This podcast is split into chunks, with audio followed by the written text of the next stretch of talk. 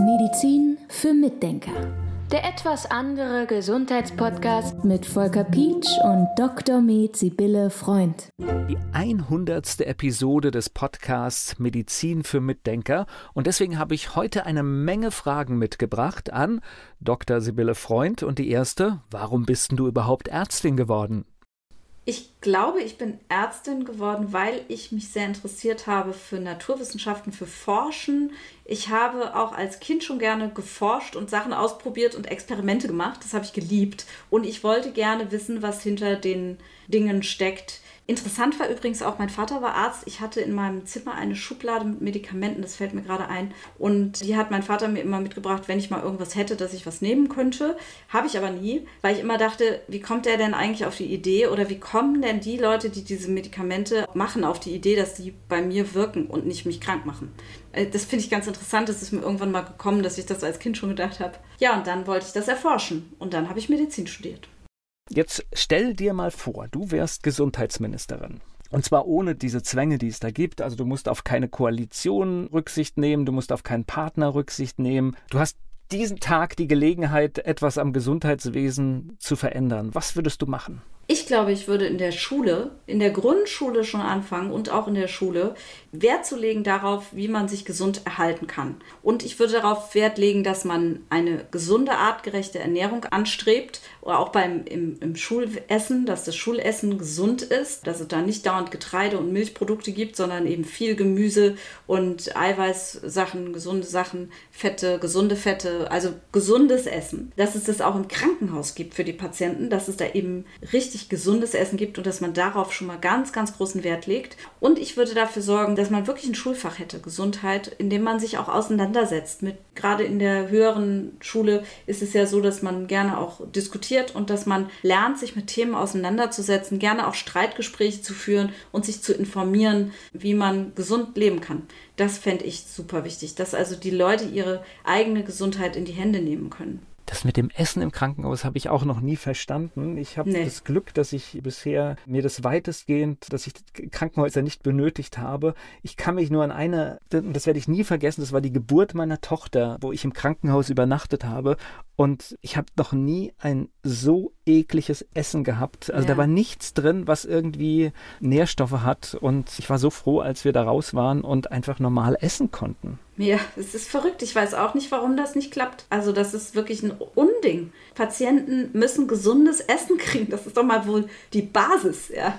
Naja, und vor allen Dingen, es wäre ja auch ein Impuls, ne? wenn du krank mhm. geworden bist aus irgendeinem Punkt und dann ist das Essen, das du als erstes wieder zu dir nimmst, wenn du im Krankenhaus bist, schon mal ein gutes. Könnte ja auch einen Effekt haben, wenn ich wieder raus bin, dass ich sage, okay, das war gar nicht so schlecht, das mache ich weiter so. Ja, also das wäre mir super wichtig. Und dann gerade auch wieder im Alter, die Patientinnen und Patienten, die zum Beispiel im Altersheim leben oder so, da wäre es mir super wichtig, dass die auch mal gut versorgt werden mit Mikronährstoffen. Nährstoffen. Ich meine, wenn du ein alter Mensch bist und du sitzt den ganzen Tag im Zimmer oder liegst darum, bist ein Pflegepatient, dass man dann zum Beispiel mal darauf achtet, dass diese Patienten Vitamin D kriegen. Ja, das sind so Basics, die finde ich einfach wichtig wenn man Wo, sich überlegt, ja. Wobei ich jetzt gerade gelernt habe, du müsstest äh, nicht für einen Tag Gesundheitsministerin, sondern du müsstest Kultusministerin für einen Tag sein. Ah, okay, weil das vermischt wird, ne? Äh, naja, weil da könntest du halt im Prinzip in der Schulbildung und diesen Geschichten eingreifen, ja. Aber Stimmt. tatsächlich aber ist der Ansatz, den du da bringst, ja richtig, weil wo fangen wir an? Am besten hm. da, wo es den größten Hebel hat nachher.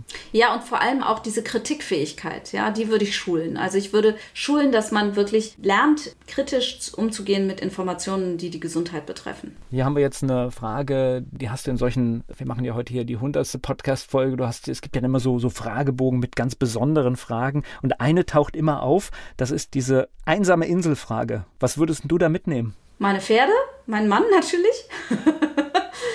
und die Praxis, die Patienten. Ja, also definitiv hätte ich eine homöopathische Hausapotheke dabei, weil das ist einfach so praktisch. Und da kann man schon so viel mitmachen, wenn man dann mal weg ist. Aber natürlich braucht man da ja auch was zu essen und zu trinken. Ich glaube, ich würde nicht auf eine einsame Insel fahren wollen eigentlich. Fällt ja, mir gerade auf. Ich finde es immer spannend. Es gibt da ja unterschiedliche Antwortmöglichkeiten und manche haben dann wirklich, was weiß ich, irgendein Buch oder sowas, was sie da mitnehmen würden. Aber ich würde so ähnlich antworten. Ich würde auch, ich würde Menschen mitnehmen und ich würde meine Tiere mitnehmen, weil das zeigt ja schon, dass man so im Alltag zumindest mal so eine Grundzufriedenheit hat. Definitiv. Also ich bin total zufrieden mit meinem Leben. Das kann ich auf jeden Fall mal auch laut heraussagen. Das ist total schön, so wie man sich so einrichten, also wie ich es mir einrichten kann. Ich bin da sehr dankbar, dass das so ist. Wir haben, glaube ich, schon mal über Terminvergabe bei dir in der Praxis gesprochen. Ich weiß gar nicht, ob das schon mal Thema war mit deinen Sprechzeiten. Also ich, ich kenne wenig Einrichtungen, die Sommer- und Wintersprechzeiten haben. Das gibt es bei dir. Was ist für ein Grund? Wir richten uns nach meinem Stall. okay. Wir richten uns nach den Pferden.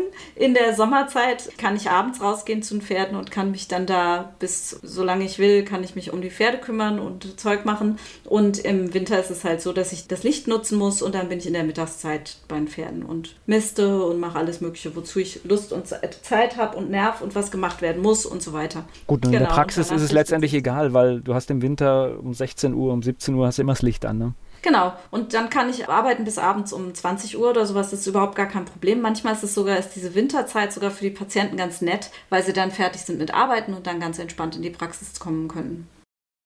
Wie wichtig ist denn bei euch Humor in der Praxis? Sehr, sehr wichtig. Sehr wichtig. Wir müssen ganz viel lachen. Und ich finde das ja auch so wichtig für die Gesundheit. Ich habe gerade auch eine Studie ge gelesen, oder nicht eine Studie, ich weiß nicht, ich habe Papier gelesen. Da ging es um aggressives Verhalten und dass man, wenn man es schafft zu lachen, dieses ganze aggressive Gefühl ganz schnell wirklich loswerden kann. Also ja, und ich finde, in dieser Welt, in der wir leben im Moment, ist das Lachen einfach extrem wichtig. Und gerade für unsere Patienten ist es wichtig, dass wir gut drauf sind. Wir müssen die ja tragen ein bisschen, ja. Wir müssen sie ja zumindest in Richtung gute Laune und wir schaffen das und Positivität und so schubsen. Und das können wir nur, wenn wir gute Laune haben und wenn wir lachen. Es gibt ja dieses ganz einfache Experiment, wenn man irgendwie schlechte Laune hat und einfach mal die Mundwinkel zwei Minuten hoch das ist einfach mal probieren. Das ist ganz faszinierend, ja. was da passiert. Ja, oder auch in den Spiegel guckt und sich angrinst.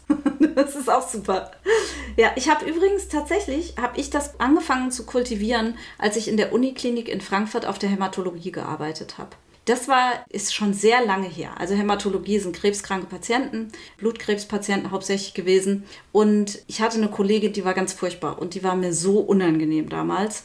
Und da war es immer so, dass ich zu dem Patienten musste und ich stand vor dem Zimmer und ich war total fertig und ich, oh, ich dachte, ich kann nicht mehr, ich will nach Hause, ich habe keinen Bock auf den Job. Und dann habe ich gesagt, du gehst jetzt zum Patienten und du hast da gute Laune. Die Leute sind so krank. Das schuldest du denen. Und vor dem Zimmer habe ich gegrinst, habe mich kurz sortiert, bin da rein, hatte gute Laune und bin wieder raus. Und das Schöne ist halt, wenn du das so kultivierst, dann strahlt es ja auch auf die anderen ab. Auf diese Kollegin hat es nicht abgestrahlt, weil die war so in ihrer Welt. Aber ich merke das schon, dass bei meinem Team das sich zeigt, dass wir uns alle gegenseitig bestärken in unserer guten Laune, weil das einfach kultiviert wurde, ja, oder wird weiterhin. Na, das ist ja spannend, auch in, gerade in, das sind ja durchaus ernste Situationen, aber ich glaube, auch in ernsten Situationen kann man trotzdem versuchen, Freude und, und Spaß bei den Sachen zu haben. Und jetzt ist so, der medizinische Beruf bringt ja nicht immer nur tolle Sachen mit, manchmal ist halt auch jemand da, dem man vielleicht nicht mehr helfen kann.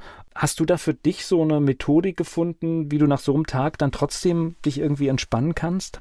Also ich versuche schon im Gespräch die Patienten dort abzuholen, wo sie sind und mit und ihnen Kraft zu geben und mit ihnen zusammen eine Perspektive aufzubauen, wie wir damit jetzt umgehen können mit der Situation. Und interessanterweise, wenn das gut läuft, gehe ich da raus und denke, gut gemacht, fühlt sich gut an. Ja, wir sind stark und dann brauche ich das gar nicht unbedingt.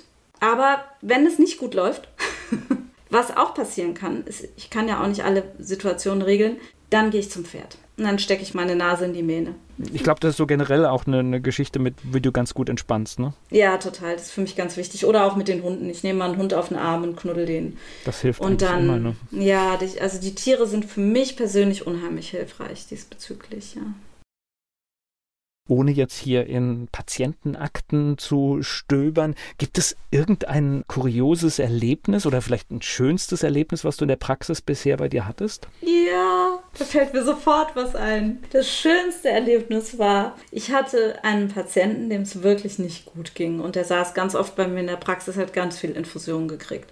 Und dann hatte ich eine, eine Patientin, die kam auch immer wieder mal und hat dann auch mal bei dem Patienten gesessen, hat auch eine Infusion gekriegt. Die saßen so, so zusammen, haben ihre Infusionen gekriegt und kamen ins Gespräch. Und zufällig waren die dann nochmal zusammen und hatten wieder ihre Infusionen zusammen und kamen weiter ins Gespräch. Und dann entwickelte sich da was und irgendwann kam ich in das Zimmer rein und dann lagen die zwei sich im Arm und die sind jetzt zusammen. Und das finde ich total süß. so eine Praxis, also ich meine, man, man sieht hier im Podcast, Frau Dr. Freund steht vorne, aber das ist natürlich wirklich nicht alles, denn im Hintergrund, und das ist auch immer wieder in diesem Podcast auch Thema, passiert ja total viel. Da arbeiten total viele, die Familie hängt irgendwie mit drin, aber vielleicht gehen wir einfach mal das Team durch, dass wir heute mal auch alle erwähnen, die dafür sorgen, dass du zum Beispiel auch die Zeit hast, so einen Podcast zu machen.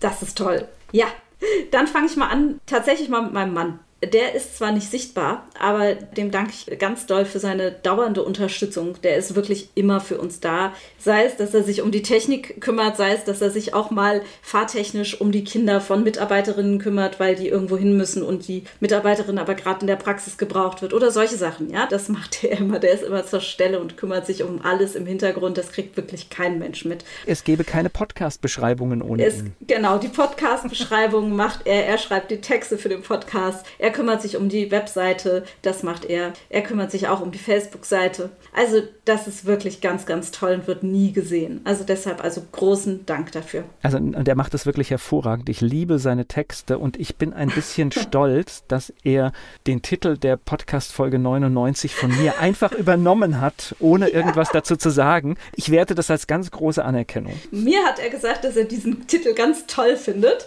und dass das ja zurückgeht auf einen Song. Das wusste ich auch nicht, ja. Äh, genau, also wir haben über, über Licht und sowas gesprochen und mir ist sofort, ich stehe auf Licht eingefallen und ich habe das dann einfach auch gleich dazu geschrieben und, Toll. und ich war total, ich war, ich war stolz, als es genauso zurückkam. Sehr süß. Ja, und er fand super. Also so ist die Zusammenarbeit doch echt toll. Ja, also das ist mein Mann.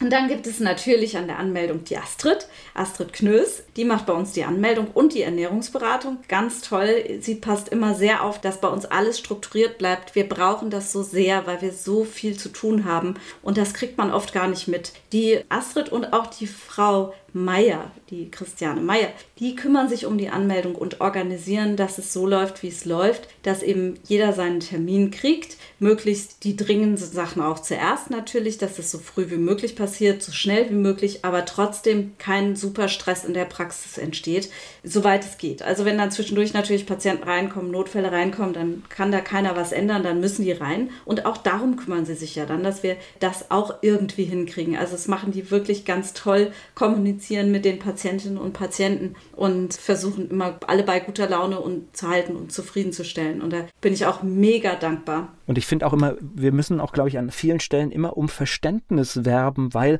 es ist im Alltag nicht immer so leicht, alles sofort zu erfassen und zu erkennen, wenn man ganz viele Sachen zu erledigen hat. Das ist für mich immer wichtig, dass hier, hier wird an allen Stellen natürlich das Beste gegeben, aber manchmal sieht man vielleicht auch nicht sofort, wie dringlich etwas ist und deswegen, ja, einfach immer Verständnis dann auch. Ja, Genau, das ist gut, da bin ich ihr auch sehr dankbar, denn es ist dann oft so, dass wir haben halt häufig noch doch noch für bestimmte Termine eine Wartezeit, die relativ lang ist, aber das erklären sie eigentlich, glaube ich, auch ganz gut. Aber dann ist es natürlich schön, wenn das Verständnis von der anderen Seite auch kommt. Dennoch versuchen wir wirklich immer alles so gut wie möglich zu machen. Die Astrid ist aber auch, glaube ich, in der gute Laune Fraktion zu Hause, ne? Die ist in der gute Laune und Energiefraktion zu Hause. Okay. Deshalb hat sie bei uns auch diverse Spitznamen. Oberschwester zum Beispiel. Weil sie manchmal so einen resoluten Ton hat, aber der ist immer lieb gemeint und dadurch kommt da auch oft mal so ein bisschen Energie rein. Das ist ganz gut, wenn, wenn man irgendwie mal ein bisschen schwächelt oder so, ja. Haben wir schon mal über ja. das Menschenblut gesprochen? Über hat wer darüber schon mal gesprochen? Ich weiß gar nicht, haben wir, haben wir schon mal über Menschenblut gesprochen? Wir hatten das, glaube ich, mal in einer Folge und haben es dann rausgeschnitten und haben das aufgehoben für Halloween. Ja, Menschenblut ist so unser kleiner Gag, wenn wir. Ist denn das Menschenblut schon abgeholt? Weil man kann sagen, hat schon jemand das Blut abgeholt? Das klingt so ganz, ja, klingt ganz normal. Aber es klingt halt irgendwie so ein bisschen spooky, wenn jemand sagt, hat denn schon jemand das Menschenblut abgeholt? Und das finden wir immer sehr lustig. Hat schon jemand das Menschenblut geholt?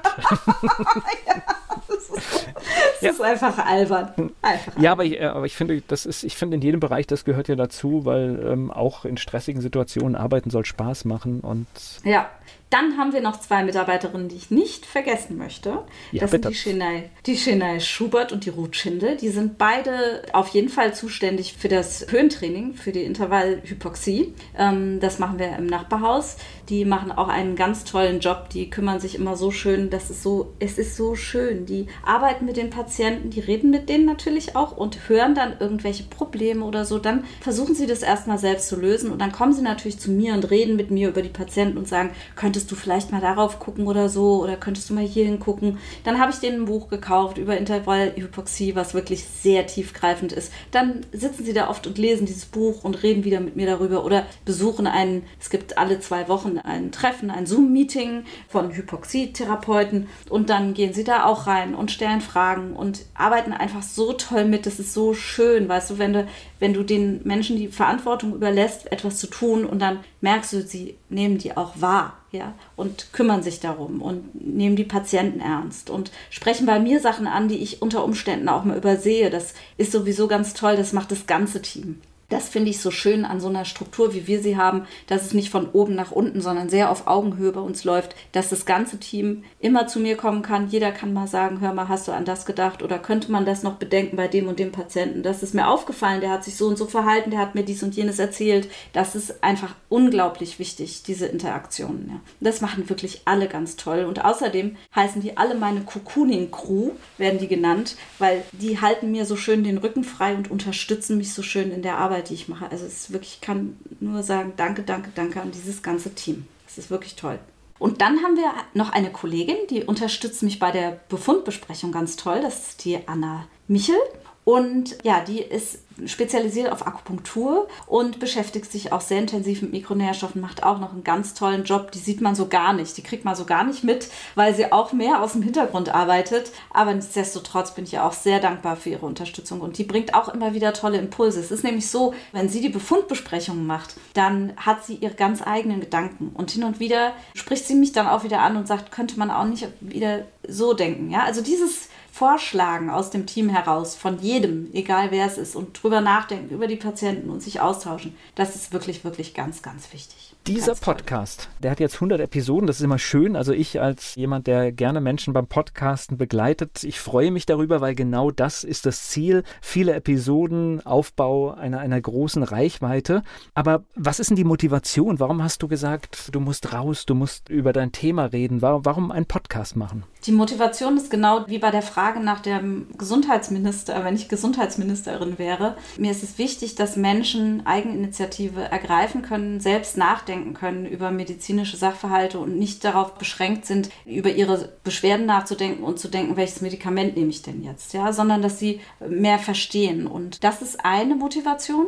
Es gibt noch einen kleinen Nebeneffekt, den ich sehr schön finde. Das ist nämlich das regelmäßige Sprechen in möglichst strukturierter Form. Das muss man ja immer weiter üben und lernen, weil ich gerne noch mehr in die Verbreitung von Gesundheitsinformationen gehen möchte. Und ich möchte gerne, was ich aber auch schon mache, parallel zur Praxis hin und wieder weiterhin und mehr Vorträge halten für Angestellte in Firmen, wo es um Gesunderhaltung geht oder Gesundheitsförderung, dass die Leute einfach ermächtigt werden, selbst sich darum zu kümmern, wie sie gesund bleiben können und gesünder werden können. Gibt es da so einen grundlegenden Rat, den man Patientinnen und Patienten oder Menschen überhaupt mitgibt? Was ist denn wichtig, damit man gesund bleibt? Gibt es da so was Grundlegendes? Ich glaube, wichtig ist erstmal zu erkennen, dass man eine eigene Verantwortung haben kann für seine Gesundheit. Also, dass man nicht sagt, meine Gesundheit, oh Gott, okay, davon habe ich überhaupt keine Ahnung, die gebe ich jetzt meinem, meinem Arzt oder Therapeuten und der soll dann mal machen. Ja, das ist so der allererste Schritt, glaube ich. Das ist ganz wichtig, dass man erkennt, ich habe selbst die Möglichkeiten. Ich bin auch schlau genug. Ich kann das. Ich will mich damit beschäftigen und dann kann ich auch meine Gesundheit bis zu einem gewissen Grad in meine eigenen Hände nehmen. Gibt es denn irgendein medizinisches Rätsel, das du gerne knacken würdest? Boah, das ist ja jetzt echt eine schwierige Frage. Also ich fürchte, dass es das nicht gibt, weil das Medizin und der Organismus ist ja ein Kosmos. Das heißt also, wenn ich mir überlege, ich gehe ins Weltall und will irgendwas rausfinden über Mikrostrukturen eines Planeten oder, oder, oder was weiß ich. Ich glaube, das geht nicht. Das ist eine Illusion. Diese Welt der Medizin ist einfach viel zu groß. Ich würde natürlich gerne alles verstehen. okay. Ich finde die Bescheidenheit jetzt hier ziemlich gut. Und jetzt würde ich folgendes Angebot machen. Das heißt, wir sind ja so ein bisschen, das waren jetzt ja nicht so medizinische Fragen, sondern so, so allgemeine Fragen. Und ab jetzt sammeln wir Fragen. Also kann auch gerne jemand eine Frage reinschicken, was er schon immer über die Praxis Dr. Freund gerne wissen wollte. Und das beantworten wir dann in der 200. Episode. Ah, das ist super. Sehr schön. Ja, das machen wir. Perfekt. Medizin für Mitdenker. Der etwas andere Gesundheitspodcast mit Volker Pietsch und Dr. Med Sibylle Freund.